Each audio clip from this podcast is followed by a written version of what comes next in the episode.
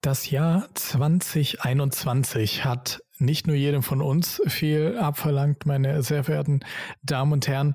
Es hat auch viele Familienunternehmen ins Wanken gebracht und zu Restrukturierungsmaßnahmen gezwungen. Tiefe Einschnitte, Einstellung von Geschäftsbereichen, Personalabbau, nur um einige strategische Themen zu nennen, die da auf Gesellschafterinnen und Gesellschafter zugekommen sind. Da kommen Entscheidungen auf den Tisch, die niemand gern freiwillig auf sich nimmt. Und zudem besteht dann natürlich auch noch die Gefahr, persönlich auf Ausschüttungen verzichten zu müssen. Da stellen sich also die Fragen, werden Gesellschafter etwa in der Krise zum Risikofaktor? Was bedeutet Resilienz speziell in Familienunternehmen, hinter denen noch eine Gesellschafterfamilie oder sogar mehrere Gesellschafterfamilien stecken? Und wie können eben diese Unternehmerfamilien ihrerseits zu mehr Resilienz in der Krise beitragen? Das sind Themen, mit denen wir uns heute beschäftigen wollen. Und damit, meine sehr verehrten Damen und Herren, ein herzliches Willkommen zu einer weiteren Folge von Wir reden mit, dem Podcast des Wir Magazins, einer Publikation aus der Verlagsgruppe der Frankfurter Allgemeinzeitung.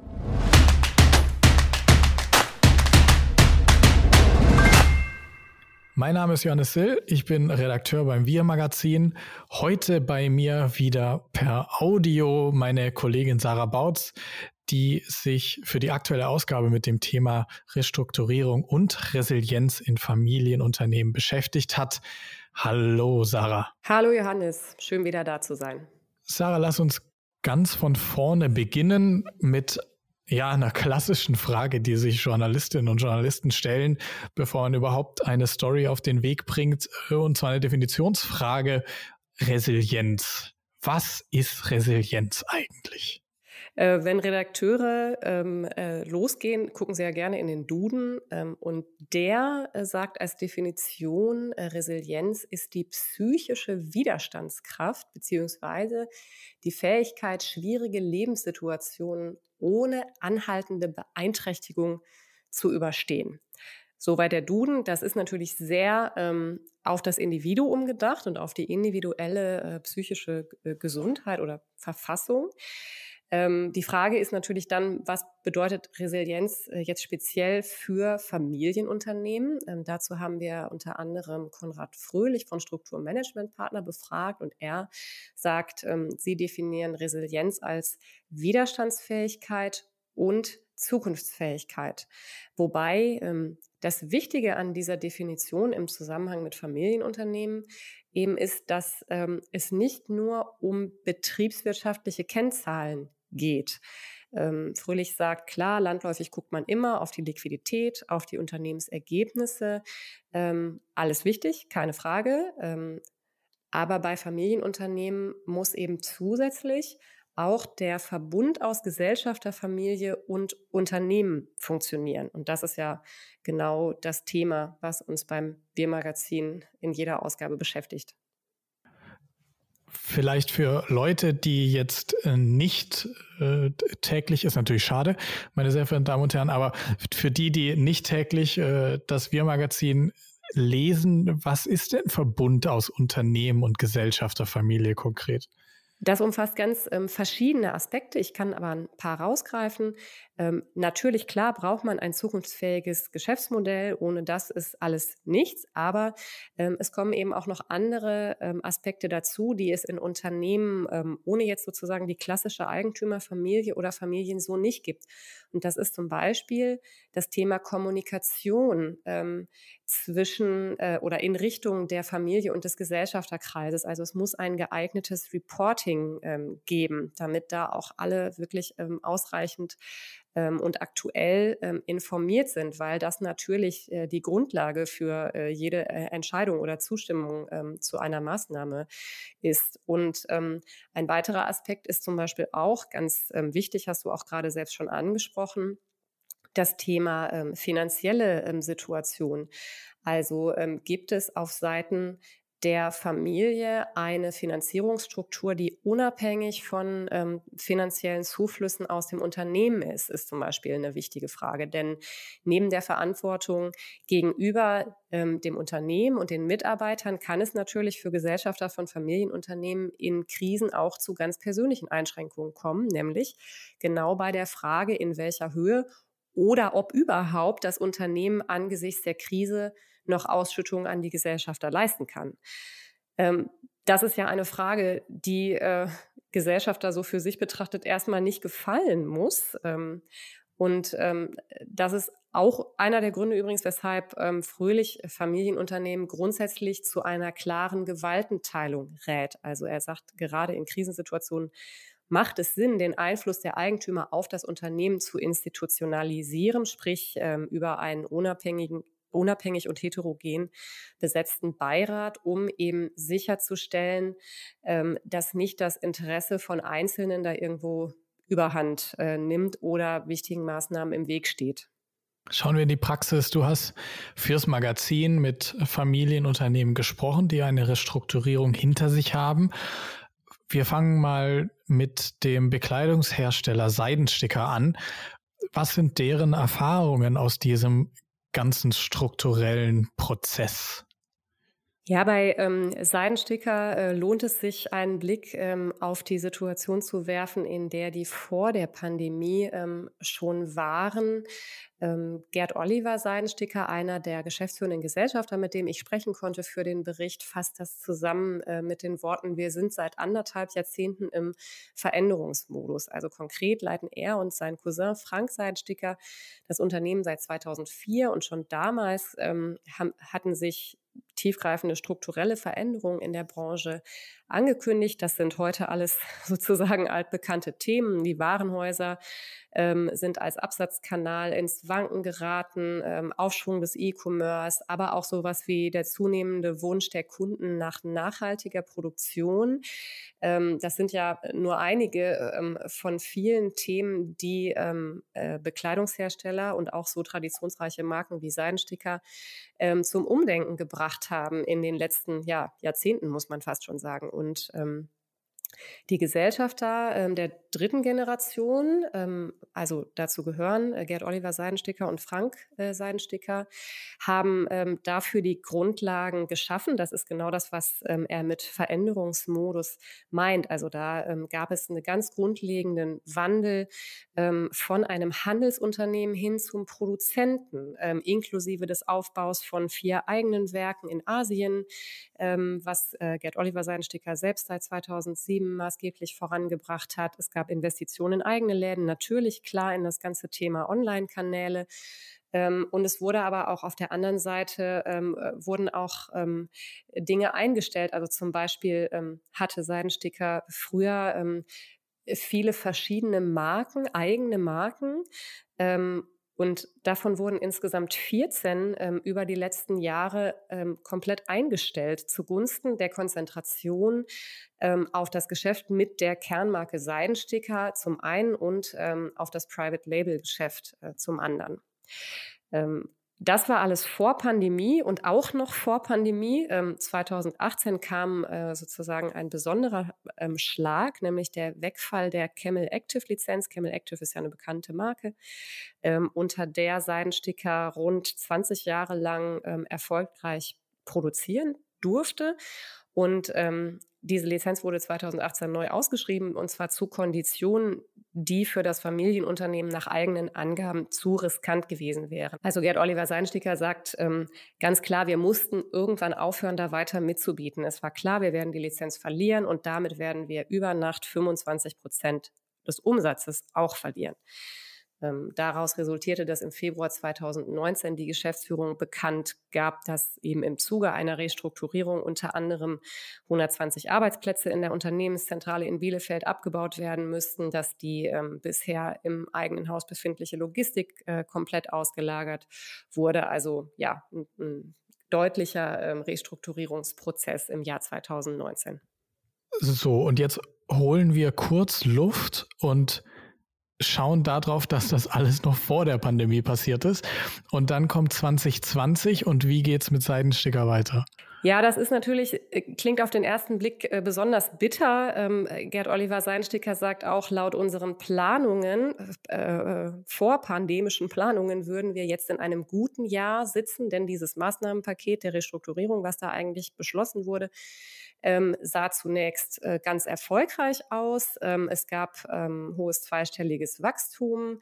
Ähm, aber das ist natürlich durch die Pandemie und im Speziellen dann durch den Lockdown im Einzelhandel ab März 2020 äh, sind diese Bemühungen empfindlich zurückgeworfen worden. Ähm, klar hat Seidensticker zu dem Zeitpunkt auch schon viel Onlinehandel gemacht, aber immer noch 70 Prozent des Umsatzes lagen im stationären Handel.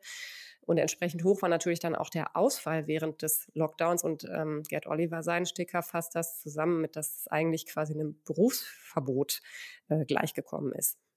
Bei allen Entscheidungen, die getroffen werden müssen rund um Restrukturierung, ob das jetzt in Pandemiezeiten oder davor schon war, wie sind denn die Entscheidungsstrukturen bei Seidensticker allgemein aufgebaut? Welche Rolle spielt da der Gesellschafterkreis?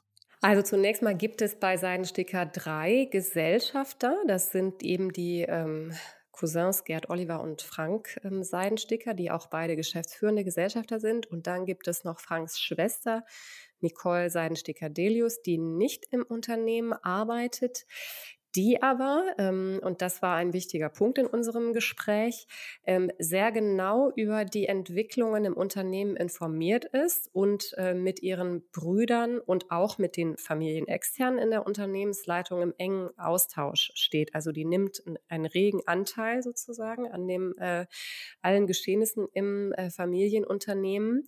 Ähm, und die Kommunikation zwischen den drei Gesellschaftern ist offenbar sehr schnell und die Entscheidungsfindung auch ähm, pragmatisch. Ähm, hier äh, kommt so ein kleines ähm, Paradox eigentlich ins Spiel, weil ähm, wirtschaftlich betrachtet ist das natürlich ganz ungünstig, dass die Pandemie genau in einer Phase der Restrukturierung ähm, kam, was aber sozusagen die ähm, äh, Hab-Acht-Stellung und die Bereitschaft der Gesellschafter ähm, trifft, äh, betrifft, hat das auch einen Vorteil, denn ähm, die Gesellschafter ähm, äh, haben alle oder hatten zu dem Zeitpunkt alle bereits Erfahrungen äh, quasi mit dem Krisenmodus und konnten deswegen sehr schnell Tempo aufnehmen und äh, es war sozusagen die ähm, Dringlichkeit der Situation war total klar und auch, dass da drastische Einschnitte passieren müssen. Gerd Oliver Seidensticker hat das ganz schön zusammengefasst mit den Worten, Krisenerfahrung ist ein fast bilanzierbares Asset. Das heißt, ähm, ja, so unglücklich wie es wirtschaftlich war, ähm, hat das bei Ihnen zu einem schnellen Handeln äh, geführt und auch einem effektiven Handeln. Und auch nach so den ersten, ich sag mal, blutstoppenden Maßnahmen, Kurzarbeit, Überbrückungshilfen, ähm, haben die Gesellschafter dann auch schnell weitreichende strategische Entscheidungen ähm, getroffen, die zum Teil äh, der Tradition sozusagen aus der Seidensticker kommt, ganz entgegenstehen. Geh doch da gern ein bisschen näher drauf ein, so äh, Businesshemden in Corona-Zeiten. Was hat Seidensticker dagegen äh, gemacht? Ja, das trifft natürlich äh, genau den Kern. Also natürlich ging es grundsätzlich ähm, ganz wichtig darum, äh, die E-Commerce-Kanäle zu stärken. Klar, äh, in Zeiten eines Lockdowns oder auch drohender Lockdowns natürlich total wichtig. Ähm, aber auch Verkürzung von Time-to-Market-Zeiten ähm, und wie du auch jetzt schon angedeutet hast, ähm, ganz wichtig, die grundsätzliche, äh, äh, das grundsätzliche Überdenken äh, des Portfolios. Denn äh, das Businesshemd, äh, für das Seidensticker ja traditionell bekannt ist, war zu Corona-Zeiten quasi tot. Und ähm, äh, da gab es eben dann äh, erst eine ganz schnelle Umstellung der Produktion auf Masken, was ja von vielen äh, Bekleidungsherstellern ähm, auch bekannt ist.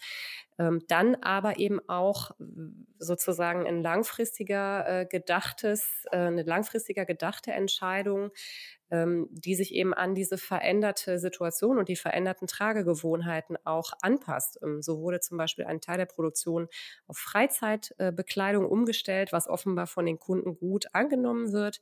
Später fiel dann die Entscheidung, selber wieder Nachtwäsche zu produzieren. Das durfte bisher Schießer machen für, für Seidensticker als Lizenzpartner. Das machen die jetzt wieder selbst. Sie sind wieder selbst in das Tagwäschesegment eingestiegen. Ähm, Also jetzt so mit Blick auf diese Businesshemden-Tradition ziemlich tiefgreifende, ähm, eine ziemlich tiefgreifende Umstellung, die da von der Unternehmerfamilie und der Unternehmensleitung angesichts der Krise schnell getroffen werden musste und auch getroffen wurde. Ganz interessant ist, dass ähm, äh, dieser Kurs, äh, nämlich die Konzentration auf die eigene Marke und das Private Label Geschäft, ja eigentlich vor der Pandemie schon bestand. Also das passt eigentlich zu dem Kurs, äh, auch die, die Maßnahmen in der Pandemie passen eigentlich zu dem Kurs, den Seidensticker sich zuvor schon für die Zukunft äh, überlegt hatten. Ist natürlich dann immer die Frage bei so Restrukturierungssachen, wie wird das finanziert? Ähm, viele strategische Themen müssen da natürlich auf den Weg gebracht werden und wir haben das angeschnitten und jetzt die konkrete Frage danach die Ausschüttungspolitik, was den Gesellschafterkreis angeht, ähm, erst recht in Krisenzeiten. Wie sind die Seitenstickers damit umgegangen? Ähm, ganz pragmatisch, das war eine einfache ähm, Sache. Denn ähm, da die ja schon so viel Erfahrung mit fortdauernder äh, Veränderung haben, war auch allen klar, dass die persönlichen Erwartungen da total in den Hintergrund ähm, treten. Also Gerd Oliver Seinsticker sagt, dass dieses Thema, dass Anteilseigner nach guten Jahren sich bei den Ausschüttungen nicht beschränken wollen, bei ihnen nicht gegeben war. Sie haben sich ja in der Vergangenheit äh, schon sehr beschnitten. Ähm, da steckt natürlich, wenn man das versucht, ein bisschen übergeordnet anzuschauen, das Thema ähm, Erwartungsmanagement drin. Ähm, also, ne, wie sind die Erwartungen, wie groß ist die Bereitschaft im Gesellschafterkreis angesichts der realen Lage im Unternehmen, da auch Zugeständnisse zu machen. Und dieses Thema ähm, Erwartungsmanagement finden wir auch in anderen Beispielen ähm, wieder von Unternehmen, auch wenn die vielleicht gar nicht so sehr aus einer Krise in die nächste gestolpert sind. Also ich habe für den Bericht ähm, zum Beispiel auch mit Marc Oehler gesprochen, der ist ähm, CEO und persönlich haftender Gesellschafter der Bielstein Group. Das ist ein sehr traditionsreicher Stahlverarbeiter im nordrhein-westfälischen Hagen-Hohen-Limburg. Ähm, und da ähm, hat die äh, Pandemie auch für einen massiven Einbruch äh, gesorgt, gerade in den ersten zwei Quartalen 2020 äh, von äh, insgesamt rund 35 Prozent. Oehler sagt selber, sie sind ähm, seit 2018 Mengeneinbrüche gewohnt, ähm, gerade im Automobilbereich, für die Bielstein eben ein wichtiger Zulieferer ist. Ähm, aber 2020 war eine ganz andere Dimension und da waren eben auch äh, dann äh, drastische Kostensenkungsmaßnahmen erforderlich, aber eben auch ganz ähm, klare strukturelle Veränderungen ähm, und äh, das Hinterfragen der eigenen Aufstellung eben für zukünftige ähm, Erfordernisse. Und da hat bei Bielstein im Sommer 2020 ähm, der Gesellschafterkreis ähm, tiefgreifenden Restrukturierungsmaßnahmen zugestimmt. Unter anderem gehörte dazu auch der Abbau von 240 Stellen. Da ganz kurz, ähm, wir haben bei Seidensticker über den Gesellschafterkreis gesprochen, müssen wir natürlich auch bei Bildstein tun. Ähm, wie sieht bei denen der Gesellschafterkreis aus? Ähm, bei Bildstein gibt es einen ähm, sechsköpfigen, in drei Stämmen organisierten Gesellschafterkreis und Marc Oehler ist als CEO und ähm, persönlich haftender Gesellschafter quasi das Bindeglied zwischen der Unternehmensleitung ähm, und äh, den Gesellschaftern. Und ähm, er sieht eigentlich für diese Zusammenarbeit mehrere ähm, Faktoren als entscheidend. Das eine ist ganz klar transparente, aktuelle Kommunikation. Also er kann natürlich äh, von formellen Gesellschafterversammlungen berichten, aber ähm, es gibt daneben eben auch sehr viel informellen Austausch äh, per Videocall, per E-Mail, um eben ähm, in Kontakt zu bleiben, die aktuelle Lage kommuniz zu kommunizieren und ähm, so eben auch die Bereitschaft äh, zu erhöhen, das Verständnis und die Bereitschaft eben für ähm, womöglich auch drastische ähm, Entscheidungen. Ähm, und Dazu kommt eben aber auch neben der Kommunikation dieses Thema, was man eben Erwartungsmanagement nennen könnte. Oehler sagt, dass ähm, eine hohe Disziplin im Gesellschafterkreis es Bielstein in der Vergangenheit ermöglicht habe, Investitionen nahezu vollständig aus eigenen Mitteln zu finanzieren. Und auch zu ähm, Fragen der Restrukturierung habe es jetzt keine großen Entscheidungsschleifen äh, gegeben. So beschreibt er das. Ähm, und äh, er sagt, die Grundlagen für diese sozusagen disziplinierte Zusammenarbeit ähm, Dafür bräuchte man eigentlich gar keine komplizierte Governance-Struktur, sondern die seien einfach von Beginn an ähm, in den Gesellschafterverträgen festgeschrieben. Und ähm, da gibt es ja natürlich Spielraum äh, für alle möglichen Themen, auch für sowas wie eine äh, weiter oder eben auch enger gefasste Ausschüttungspolitik. Ähm, also das Thema äh, Gesellschafterverträge, was ja ganz naheliegend ähm, ist, ähm, dem gibt er, räumt er eine hohe äh, Bedeutung ein. Dann erinnern wir uns zum Ende des Podcasts kurz zurück an das, was uns Herr Fröhlich beziehungsweise was Herr Fröhlich dir mit auf den Weg gegeben hat, äh, die Gewaltenteilung ähm, als ja, Pfeiler für Resilienz im Familienunternehmen. Jetzt wirkt das mit den Beispielen gar nicht mehr so stark. Kannst du da ein bisschen näher drauf eingehen?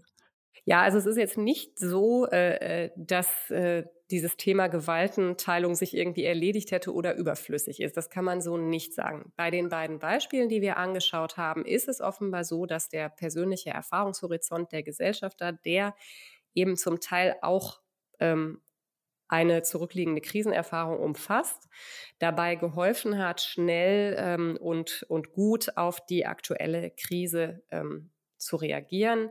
Bei Seidensticker ist, ist, es ja auch so, dass es eben zwei geschäftsführende Gesellschafter gibt. Das heißt, die sind äh, unmittelbar dran an den Entwicklungen im Unternehmen und an den Erfordernissen, die daraus resultieren. Und gerade bei Seidensticker gibt es beispielsweise auch kein äh, zwischengeschaltetes ähm, Gremium. Das wurde nie institutionalisiert. Ähm, und diese man könnte das ja durch vielleicht Durchdringung von Familie und Unternehmen nennen, empfindet Gerd Oliver Seidensticker auch eher als Vorteil als als Nachteil. Also er sagt, wir brauchen nicht jedes Vierteljahr ein hartes ähm, Beiratsgremium.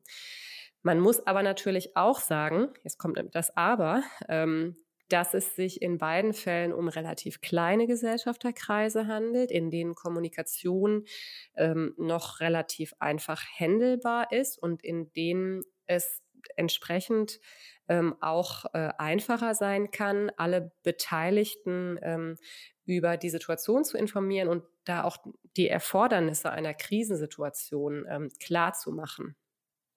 Das ähm, ist ja nicht in allen Familienunternehmen so, da je nach familiärer Konstellation ähm, äh, ist das ja sehr viel komplexer. Ähm, und äh, auch nicht jede Krise ist ja gleich. Also bei der Corona-Krise, das haben uns auch unsere Interviewpartner übereinstimmend ähm, äh, geschildert, gibt es noch ein Paradox, nämlich ähm, dass die so allumfassend war und dass die gesellschaftliche Tragweite so unglaublich groß war. Ähm, war eigentlich von Vorteil ähm, innerhalb des Restrukturierungsprozesses, weil eben ähm, auf Seiten der Gesellschafter ein ganz anderes Verständnis für die Notwendigkeit der Maßnahmen da war. Das sagen ähm, Seidensticker und ähm, Öler übereinstimmend. Und ähm, das wäre womöglich in einer Situation, in der eben nur die eigene Branche oder sogar nur das eigene Unternehmen betroffen ist, ähm, vielleicht ganz anders gewesen. Das heißt, ähm, man kann sich ja auch nicht darauf verlassen, dass das immer so funktionieren wird. Ne? Zum einen, weil zukünftige Krisen ganz anders geartet sein können, auch individueller äh, sein können. Und zum anderen, und das darf man natürlich auch nicht vergessen, ähm, man muss immer bedenken, dass es ja bald womöglich eine zukünftige Generation im Familienunternehmen geben könnte und deren Erfahrungshorizont ist ja anders. Das Bewusstsein für ähm, den richtigen Umgang mit Krisensituationen äh, noch nicht so geprägt oder ähm, einfach anders gestaltet als bei der Vorgängergeneration. Und vor dem Hintergrund, denke ich, sollte man dann doch darüber nachdenken, bei so Themen wie äh, Gewaltenteilung und äh, Erwartungsmanagement ein paar Dinge zu institutionalisieren. Ja, vielen Dank, Sarah, für den runden Abschluss und den Einblick in das Thema Restrukturierung und Resilienz in Familienunternehmen. Wenn Sie, meine Damen und Herren, mehr lesen wollen zu diesem Thema oder den anderen Themen, die wir mit dem Wir-Magazin behandeln, verweise ich natürlich gern auf das Printmagazin und oder das Wir E-Paper auf unserer Webseite wirmagazin.de. So viel zu dieser Ausgabe von Wir reden mit, dem Podcast des Wir Magazins. Ich freue mich, wenn Sie das nächste Mal auch wieder einschalten. Bis dahin.